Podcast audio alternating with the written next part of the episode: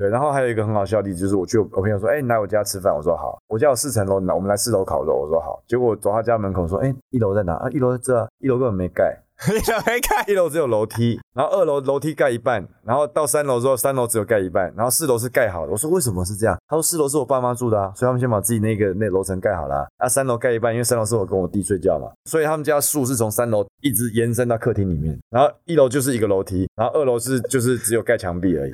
我说所以你们打算？他说就是用到哪盖到哪这样。我说所以你们下一步是盖二楼？他说不是，下一步没有要盖二楼。我说你们要盖，我们要盖屋顶，要干嘛？要盖游泳池。什么鬼？他说因为我们都想游泳。啊，那游泳池盖，我们就可以在家里游泳了。嗯，我就说，所以这样也可以。他说为什么不可以？你这个想法真的很……你你仔细想想，觉得对啊，为什么不可以？对啊，谁说一定要一楼都是？我家四层楼，为什么我一二楼要盖？我楼梯上去，我想盖哪里就盖哪里，我上面漂亮就好了。对啊。大家好，欢迎来到 My My 职人秀，由 My My Studio 所制作。每周二将由主持人 Charlie 为您带来专家职人的精彩故事。Hello，大家好，欢迎收听《麦麦子人秀》，我是主持人 Charlie 黄晨玉。今天这一集呢，同样也是我们 BNF 的总长 Jeff 来跟我们分享他在巴西的这个奇幻旅程。我们欢迎 Jeff。Hello，大家好，我是 Jeff。耶，Jeff 又来了。对，那我们要不要先聊一下，到底 BNF 全名到底在干什么？我们上一集忘记聊了这件事情。没问题，BNF 呢，对外。是叫 body moving，body moving，身体活动的先进。OK，是比较温和版的啦。但是当初叫 BMF 真正的原因是 bad motherfuckers。 很角色，对，那会叫这名字，就是之前在国外一个非常大的赛事叫 UFC，然后他们就是有点弄是炒噱头，然后他们就弄了一个冠军挑战赛，但那个冠军挑战赛不是用量级分的，是很角色冠军，然后就找了两个很有街头形象的选手来打，然后赢的人就是 BMF 腰带，然后 BMF 这东西听起来有点有点脏，可是它其实就是有点类似去形容一个人非常有生命力，很好勇斗狠，但是很强悍那种感觉。那我本身是选手出身的。那我觉得这个名字很有特色，也很有记忆点，很有趣，所以我就把这东西命名为我的场馆的名称。但是我们也需要比较温和的介绍，你不可能家长哦，就两种版本，家长带小朋友来上课，见人说人话，见鬼说鬼话，跟小朋家长说这叫 bad motherfucker，然后啊好，那 拜拜了这样。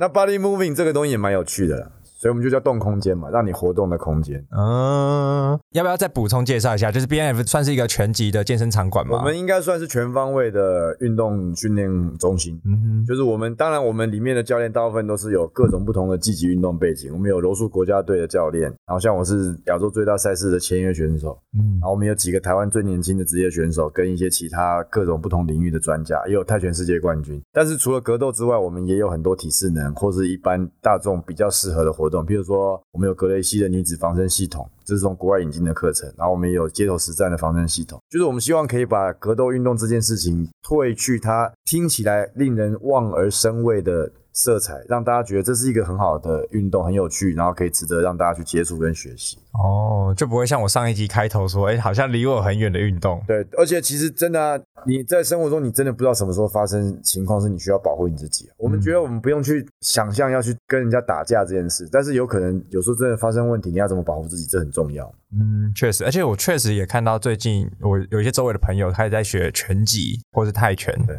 对，然后男生女生都有，因为很好玩，它比你自己去健身房好玩多了。你有互动，你有不同的节奏变化，你要用身体的所有不同的部位去运动，所以它的乐趣很大。不管是上团课、私人课，其实都有很多舒压的跟有乐趣的方式。对，揍人光想就很舒压，每每个人一定都有想要揍的人。我很多学生他们应该要颁奖给我，因为我的关系，他们回家都不会跟老公老婆吵架。好的，是气都发在你身上，对公司的员工都非常好，气都发在。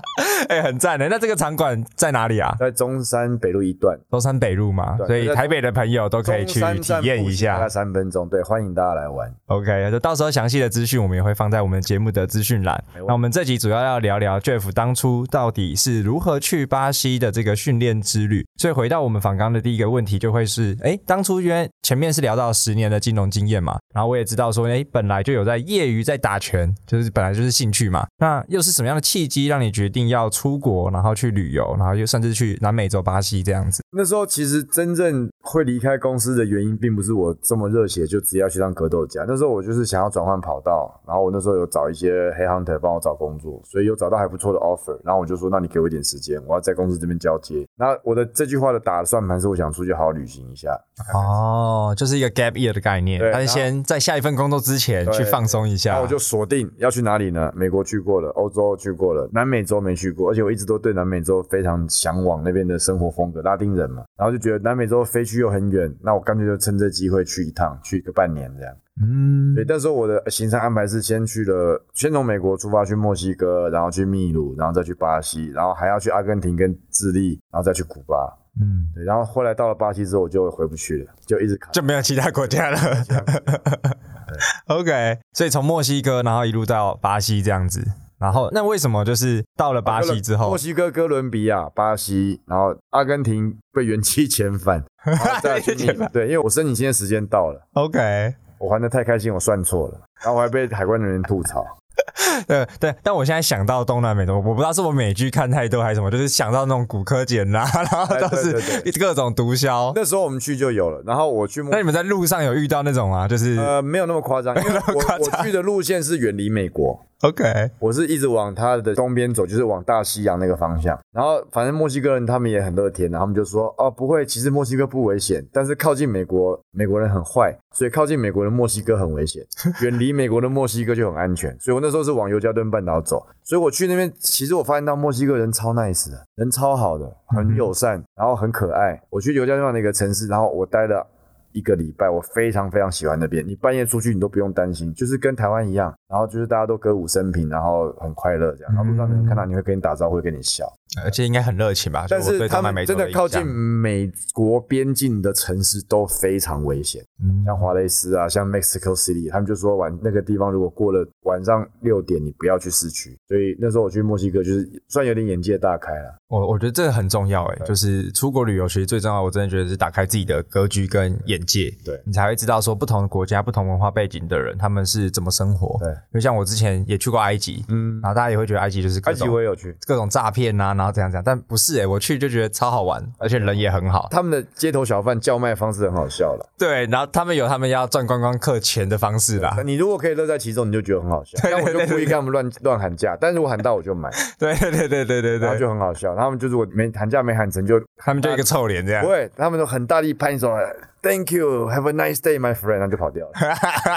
就我觉得你去一个地方去理解他们的待客之道跟生活方式，你就比较不会觉得是怎么会这样。嗯，对啊，真的。所以回到刚刚讲到的，就是待了几个墨西哥几个国家，哥伦比亚，然后到巴西。所以原本也是在巴西只是旅游，对，但后面是怎么样又变成在那边学习？我到巴，我到现在还记得，我到巴西到里约热内卢的日期是十二月三十一号，因为我想在那边跨年然后我想去他们就是 Copacabana 的海滩跨年，然后我就背包一放下来，我就往海边走，然后我很累，我还在海边睡觉，然后就是在那边太 chill 了吧跨跨年然后看，然后我第一天在巴西就遇到台湾人，嗯而且是在台湾移居到巴西已经二十几年了。哦他们看到我在海边坐着吃东西、喝饮料，就说你是不是台湾来的？我说你怎么知道？他说我们是台湾人，但是我们在巴西已经住二十年，然后就跟他们聊天，他们就提醒我一些事情。然觉得这是一个奇缘呐、我来巴西第一天就遇到台湾人，还这么好心提醒我，还请我吃东西，所以我就觉得对这个国家印象很好。然后那时候刚好是元旦嘛，所以一月一号、一月二号休息，一月三号我就开始去训练。然后我本来想说去体验一个礼拜就好，结果没想到。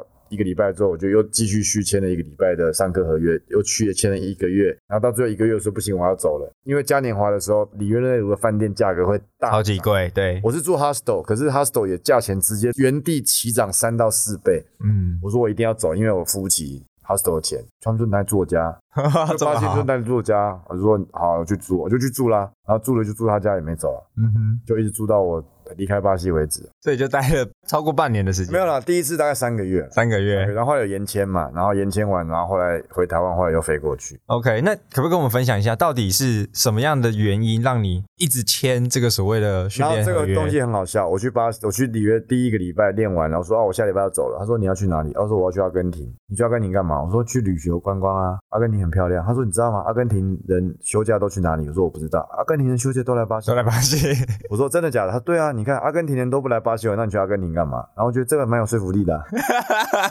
然后我就说阿阿根廷，我说阿根廷女生好像很漂亮啊，巴西女生更漂亮啊。我说好像也对耶，然后就被说服了你就留着啊。然后后来就出现刚刚讲的嘛，啊，嘉年华很贵，那没关系，作家，嗯哼呃，好像也是哦。，OK，所以那时候本来就一直都对于柔术啊这些东西很有兴趣。有有接触过，但是没有认真的训练，然后很想知道，所以我那时候去巴西其实就是体验一下格斗王国的魅力嘛。啊，然后后来没想到就就屌了练一啊练就真的还蛮有蛮有兴趣，蛮喜欢的，嗯就没想到自己对这东西可以这么着迷。OK，所以那时候的训练情境到底会是是团课吗？还是是团课怎么样子我我简单讲？训练情境，我第一天进去之后，就是打开玻璃门进去就，然后一堆人就转头过来看，然后每个人大家都至少跟我差不多高吧，当然也有小个子啦，然后就一堆肌肉壮汉、刺青，然后皮肤黑，然后每个人看着我，然后我就这样嗨 hello，然后就有一个负责接出来说，哎嗨，你要来？我说我来上课，哦好，那你就付多少钱怎么干？然后开始上课，然后就那些人，我后来才发现到，我去的那天的班是选手班，然后全部几乎都是职业选手。哦，都是职业选手。后看到我一个人过来，一个黄种人，然后皮肤黄黄的，然后我算黄种人算高嘛，嗯。然后那时候就是体型比较快一点，大概九十几公斤，然后他们就觉得这个人是不是要来跟我们训练的啊？就那个眼神就这样，然后后来去跟他们练就很惨了、就是一个在台湾打业余比赛有点小成绩的人，然后去那边跟巴西的职业选手，一定是被虐嘛，对，从头虐到，然后就第一天虐完觉得哦好痛啊，好爽啊，我明天要再来，然后他们他们后来跟我说，他们可能觉得我第一天结束就不会去了，嗯哼，然后就没想到我一直去，对一直来而且他。一天去三次，哇，很疯哎！疯啊！所以你真的很热爱这个那时候去就觉得，那我那时候去之后才发现到，原来我对这东西这么热爱。哦，因为原本只是当兴趣当业余在玩好玩。打一打，然后没想到我就是在那边那个环境这么的，对我来讲压力这么大，这么困难，但我居然就是乐在其中。哦，我觉得这很酷诶，这这不是你规划好的，或者是不在你原本想象，因为我觉得不管在金融业或者在这种比较高资产的社会的框架里头嘛，其实大家是很会算计的，对而且大家是都把未来规划好的。所以我其实之前也有听过你说，其实你从小也都活在比较像是家里的期待吗？啊还是说这些成长历程？是啊，所以就就我会被家里面教育说你有你的责任，我们家里面也会来会需要你的能力去协助各方面的东西，所以我念书的时候一直是念他们希望我念的科系。嗯，就在这个框架内。但我在这个框架内其实也没有到很痛苦，他们给我很足够的空间去做我自己喜欢的事，但我知道我跳不了这个框框，嗯跳不出去。哦但去巴西，我就是全然就解放，哦，真的变成一个全新的你。对，全然解放。OK，那你觉得在这个训练的过程当中，最大的挑战会是什么？我觉得最大的挑战是你要能够持续的接受挫折，嗯哼，因为你不管再厉害，你都会遇到比你厉害的人。对啊，我感觉都会被 K 的很惨对，所以他们有讲啊，put your ego out of the mat，就是把你的自尊放在垫子外面。哦进来练就是放下一切，然后专心的去学习跟去训练，不要管垫子上的输赢或是好坏，就尽心的去训练。嗯哼，那我觉得这件事情会让一个人谦虚。你在台湾再厉害又怎么样？你来这边就是什么都不是嘛。嗯啊，对，真的，因为随便一个人视野完全不对啊，一样因为。随便一个人可能小指头都可以把你杀死。嗯在台湾再厉害有什么用？对，很好比，就像你在台湾中指打的很好，但你到 NLB 就可能连后补都进不去之类你的。可能打小联盟。小联盟，对，哎，那像这种类似的训练啊，是台湾就找得到资讯吗？还是现现在慢慢有了，因为这几年在格斗运动的发展，台湾其实发展的蛮不错的。嗯也多亏了你们啊。对我们其实认真讲了，我们开始办比赛之后，真的让这个运动形象有反转。嗯哼，所以现在很多小朋友、学生，或者说家长都很乐意去从事这样的运动，嗯哼，然后也会接受它其实是一个很正面的东西，而不觉得说就是让小朋友打打架这样。不不会这样想。OK，那你那时候就是相对资讯没有这么发达嘛？但你是规划好就是要去这里学，还是是当地去探索，然后哎发现有这个课，然后赶快去报名巴西的？格斗在那个时候是独步全球，嗯所以那时候我就觉得我一定要去。然后那时候我找到是巴西当时最强的团队之一，就很哦，怕死啊。就是要要打就打最屌的这样。对啊，那后来因为慢慢慢慢，美国毕竟是职业运动跟它世界金流的所在嘛，所以很多巴西的好的教练选手都慢慢被吸到美国去。嗯，对，但是我那个时候巴西还是顶尖，那时候我记得 UFC 冠军十八个量级有一半都是巴西人。诶，对了，想到这个，我们要不要来补充科普一下？因为上次你有分享过，就是这些量级嘛，嗯那我相信听众朋友们不是这么的清楚这些职业赛事到底是怎么样去进行的，可不可以再跟我们补充科普一下？简单来讲，因为格斗运动牵涉到力量的对抗，所以它比较特别是它会分体重，因为体重就跟举，重啦那些一样。对对，体重的差距会带来绝对的力量上的优势。嗯所以它可能每几个体重就有分一坎。譬如说从最上面来讲，有重量级、轻重量级、中量级，然后次中量级、轻量级。哦，然后什么羽量级、银量级、储量级，然后什么草量级，诸如此类。那个专有名词我就不多讲。嗯哼。然后男生大概是八到十个量级做区分。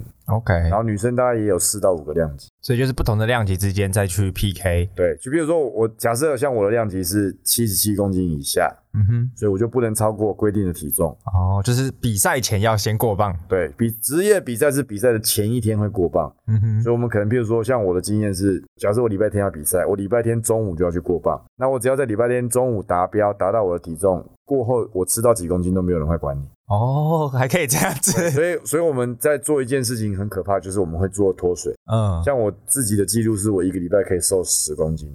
这样很伤身体吧？非常伤身体，所以我其实后来有痛风的问题。OK，对，然后但是呢，一个礼拜可以瘦十公斤，十公斤我可以在一天补回来，就是补水。那补水补碳它有它的程序，所以你只要有经验，知道怎么去做的话，其实你可以做到这件事情。然后我还不是特别极端的，有人一天可以补十几公斤回来。所以你在七十七公斤这个量级，然后隔天上场就变八十七公斤，类似这样。还有人回到九十几的，这太太夸张了，真的真的。所以那个力量就是绝对的影响，就是你会有一些相对或绝对的优势。所以为什么大家都要减重下去打量级？就是因为我希望可以尽量去增加我在体重跟力量上的优势。哦，比较相对少会有人去做往上一个量级去打，因为你等于是要去挑战体型跟力量都比你大的。嗯，选手相对比较吃亏。对，哎，那他们的就是获胜基础，或者是裁判是怎么判，说是谁输谁赢？先把这个人干倒。有几种方式，第一个就是大家最爱看的 KO、TKO，就是你把他干倒，起不来了，或者你打到对方没有完全无招架之力，裁判觉得这比赛继续进行对双方都不好，嗯，那就会技术性击倒，就是他没倒，但裁判不让你打了。嗯哼，这是一种。第二种就是在综合格斗独有，就是他会降服，比如说我勒你脖子，你快不能呼吸了，你就投降。我折你的脚，你很痛，投降。哦，可以投降。降服。嗯，那如果你在比赛的时间内没有完成击倒，也没有完成降服，最后就是看你在比赛时间内谁的表现比较好，然后就会进行判定嗯，decision。那判定有，譬如说我跟你打，但是你的表现三回合都超过我，那判定就是一致判定你胜利。如果有一回合我打得很好，但是有两回合我们两个就是难分伯仲之间，可能就是两个裁判给你，一个裁判给我，你是赢了，但你就是分歧判定，也有平手，但平手比较少见。哦，酷哎，大致上就是这样。OK，我觉得这是科普，因为我对这些赛事其实也还没有那么的清楚。但我觉得透过这样子的分享，其实我相信有些人可能听起来就会开始产生兴趣。对对，而且会知道说哦，原来还可以这样子。因为我觉得大部分打拳，大家其实都想要就是揍对方的脸嘛，我想这是最直觉的那个最原始的本对 对对，人人性那个。对，所以为什么综合格斗这二三十年来发展超快？因为它的比赛变化真的太大了。你可能前面一分钟占尽优势，但是在下一分钟对方抓到机会你就结束了。OK，所以那是不是都在很短时间内就会被就是分出胜负？就是有时候就是你觉得哎真的哎很很刺激很刺激，等下会怎么样？砰，突然就倒了，就突然就有人被打倒了，然后突然就那个突然瞬间抓到机会，突然一拳这样。对，哦，或者或者一个人哇要一揍他要赢他赢了，哎不对，下一回头再被揍那个人反击，就用一个降服技把降服拍手投降了。哦。就变化很大，很酷诶！因为上次 Jeff 有给我们看一些精华的片段影片，我觉得哦超超屌，真的是输赢一瞬间呢，输赢就那一两秒钟，对，然后就直接 KO 或者是就直接被降服什么的。OK，那我觉得回到刚刚讲聊到巴西受训这段期间，有没有什么你自己觉得印象最深刻的事情？我觉得他们的生活方式跟他们的价值观让我真的是文化冲击 （cultural shock）。嗯，就是我们从小接受到的教育，就是你要努力工作，你要存钱，你要为了未来，你要养家活口，你要存退休金，你要买房子，就诸如此类的嘛。所以亚洲人都很喜欢工作，但是相对以前的那个时代是比较没有那么爱消费嘛。那巴西人他们的想法很简单，我今天赚钱，今天花啊，明天那不就跟年轻的你一样？明天对啊，所以我很合啊，很 match 很 match 啊，原来是这样子啊，不是？那我就觉得说这样的生活方式，原来真的是可以行得通的嘛。嗯，然后在当下。我认识一些朋友很特别啊，有一个人在美国自己开创业，就是也开一个那种训练馆，然后赚钱哦，卖掉赚钱哦，然后他回来巴西，我说那你怎么不会在美国继续开？他跟我讲，他说啊，我赚钱了，我不回来我要干嘛？嗯哼，我说哦，所以你觉得你赚钱？对啊，我先回来享受一下，我可以过几年好日子，我再回去美国开啊。他就说，我之前开一个成功，为什么我下一个不会成功？嗯，所以我要我缺钱，我再回去开就好了。你不能说他没道理啊。嗯哼，对。然后还有一个很好笑的例子，就是我去我朋友说，哎，你来我家吃饭，我说好，我家有四层楼，来我们来四楼烤肉，我说好。结果走他家门口说，哎，一楼在哪？啊，一楼在这，一楼根本没盖。一楼没盖，一楼只有楼梯，然后二楼楼梯盖一半，然后到三楼之后，三楼只有盖一半，然后四楼是盖好的。我说为什么是这样？他说四楼是我爸妈住的啊，所以他们先把自己那个那楼层盖好了啊。三楼盖一半，因为三楼是我跟我弟睡觉嘛，所以他们家树是从三楼一直延伸到客厅里面，然后一楼就是一个楼梯，然后二楼是就是只有盖墙壁而已。我说所以你们打算？他说就是用到哪盖到哪这样。我说所以你们下一步是盖二楼？他说不是，下一步没有要盖二楼。我说你们要盖，我们要盖屋顶，要干嘛？要盖游泳池。什么鬼？他说因为我们都想游泳啊，啊游泳池盖我们就可以在家里游泳了。嗯，我就说所以这样也可以。他说为什么不可以？你这个想法真的很……你你仔细想想，觉得对啊，为什么不可以？对啊，谁说一定要一楼都是？我要四层楼，为什么我一二楼要盖？我楼梯上去，我想盖哪里就盖哪里，我上面漂亮就好了。对啊。啊，好酷哦！而且这想法超乐天的，很乐天。他一点都不觉得奇怪。他爸妈这边聊天也说：“对啊，等等，就这样很好啊。”然后觉得：“对啊，你给自己那么多框架，给自己那么多限制，好像也没有什么必要。”真的，因为就会突然会觉得，就是世界其实很大，然后我们只是用我们已知的东西在经历这个世界。但其实还有更多是我们不知道，我们不知道的。然后还有很好笑，就是有些选手很穷嘛，然后我们去夜店玩，然后玩一玩，他在夜店都不喝东西，不买饮料，说要不要请？然后不用，不用请我。然后后来我们去街上，就去便利商店买饮料，然后自己在街上跳舞啊，就场外夜店这样，场外嗨。然后我就来跳舞，在里面没跳，我在外面可以跳啊，反正里面听得到音乐啊，你听得到，大声我也听得到。就是这种事情，你会觉得在台湾匪夷所思嘛？嗯，在那边他们就觉得很合理啊。我觉得真的是完全不同的文化，而且真的就会有刚才讲到文化冲击这件事情，然后就让你重新对自己或是对生命有了一些新的认识。对啊，就没有什么事情是绝对正确或绝对错误。当然，杀人放火这种事在各个文化没错没错。对，但是我的意思就是，你对生活的想法没有什么叫对或怎么样，没有什么叫错，而是你想要怎么样。嗯，而且价值观就会慢慢的开始潜移默化的改变。对啊，哦，我觉得真的太太酷了。那最后啊，就是受训这一段，就是如果是呃年轻朋友，他们可能现在想要出国受训，有没有什么一些一些建议可以给他们呢？第一个，我觉得要非常非常用心的去听当地人给你的建议，因为他们都会告诉你说，譬如说我去巴西，他们就跟我讲哦，譬如说哪一个路不要去啊，晚上危险，晚上十二点以后不要去海边，OK，哦，然后什么什么时候不要去哪里？那有些人就觉得啊，去又不会怎么样，什么干嘛？哎，对不起，当地人如果这样讲，你最好还是听，因为他们会这样讲，一定有他们的道理。嗯，然后我就真的我们在馆里面就遇到有女生说啊什么很可怜，怎么怎样？我说怎么了？她说昨天被抢劫，在哪里？在海边，几点？晚上十二点半。她觉得海边很漂亮，跟两个朋友一起去海边走走，就被抢劫了。然后我心里当然不会讲说你活该，但心里就说是大家都已经讲了，晚上半夜不要去海边，你们为什么要去呢？嗯，这心就放在心里面了。嗯，对啊。然后记得那时候我看那个什么《City of God》那个电影嘛，他不是在那个 Favela 里面跳舞嘛？我没有去那个，我没有去那个夜店，就是电影里面那个夜店。但是你走出夜店，你就发现到那很像一个野生动物园，就是周边的人看了眼睛就觉得好像会把你的肉跟骨肉都扯烂，然后从你身上榨取价值，就是活宝了。对，然后朋友就说跟着我，跟着我，不要乱跑，不要乱跑，跑出去我也救不了你。当然没那么夸张啦，然后但是就是就知道说在那些地方有他们自己的规则，不要去试着冲撞他们的规则，就尊敬当地文化，尊敬他们的想法。啊，这真的很重要，到哪里都是。然后我我也是一样，带我去一个法贝拉旁边跳那三把，然后我就说这边安全吗？他说超安全的，上礼拜警察才来扫荡过，开枪大概枪战了二十几分钟，枪战了二十。我心想听起来一点都不安全。他说对啊，所以现在都死光了。靠药。对，就这样啊，他们就是这样过日子啊。我靠，呃，真的很很冲击，很酷。还有还有吗？其他建议？就第一个是这个嘛，然后第二个就是放下你。对所知世界的一切认知，去重新体会不一样的东西啊！我觉得这这真的很重要，就是开放心胸，就是要当一个空杯子啊。去一个地方玩，你要去吸收，你如果还有半瓶水，你永远都塞装不进去嘛。更何况是一瓶。我最讨厌听大家说什么哦，那边很难玩，拜托都没有中国菜，那你去美国吃中国菜干嘛？对啊，中国菜不好吃啊，我觉得不吃这个吃不饱，那你就不要去啊，就在台湾就好了。懂。哎，那最后也好奇啊，就是现在除了巴西之外，有其他国家也有类似的就是训练课程吗？超级多。其实现在中国格斗在世界各地发展已经很好了嘛。巴西后来慢慢重心也移转到美国，然后加拿大也蛮强的，欧洲一些国家也不错。然后像我们邻近的亚洲，日本、韩国一直都很强。泰国的普吉岛现在是一个亚洲训练的圣地，像我之前就泰国住了三年，OK，就是它莫名其妙就成了一个聚落，那边有很多很强的训练馆，然后而且因为天气好，消费相对低，所以超多外国人去那边。哦，哦，还有这怕还在泰国住了三年我，去泰国有待了一段时间。嗯，，所以其实现在年轻人选择很多各地体验生活或是训练格斗都有很多选择。嗯，那在台湾就找你就对了。找我是一个很好的方法，对啊，对，我们的听众一定是找你嘛，对不对？我会很温柔的对待大家，对，把怒气全部宣泄在你身尽上。量在我身上发脾气没关系。好啊，我觉得今天也是非常的开心，聊了 Jeff 在国外就是训练格斗的这些心路历程啊。我觉得中间也非常多精彩的故事，而且也大开眼界，去理解了巴西人看世界的角度跟他们生活的方式。所以我觉得今天的内容也非常非常的精彩。那也感谢你今天收听我们今天的职人秀的节目，我们就告辞到一段落，我们下期节目见喽，大家拜拜。大家拜拜。如果你喜欢今天的节目内容，欢迎按下订阅及追踪，并上 Apple Podcast 留下五星评价。如果你有任何问题或是反馈，也可以直接私讯我的 IG，让我知道哟。我们下集节目见，拜拜。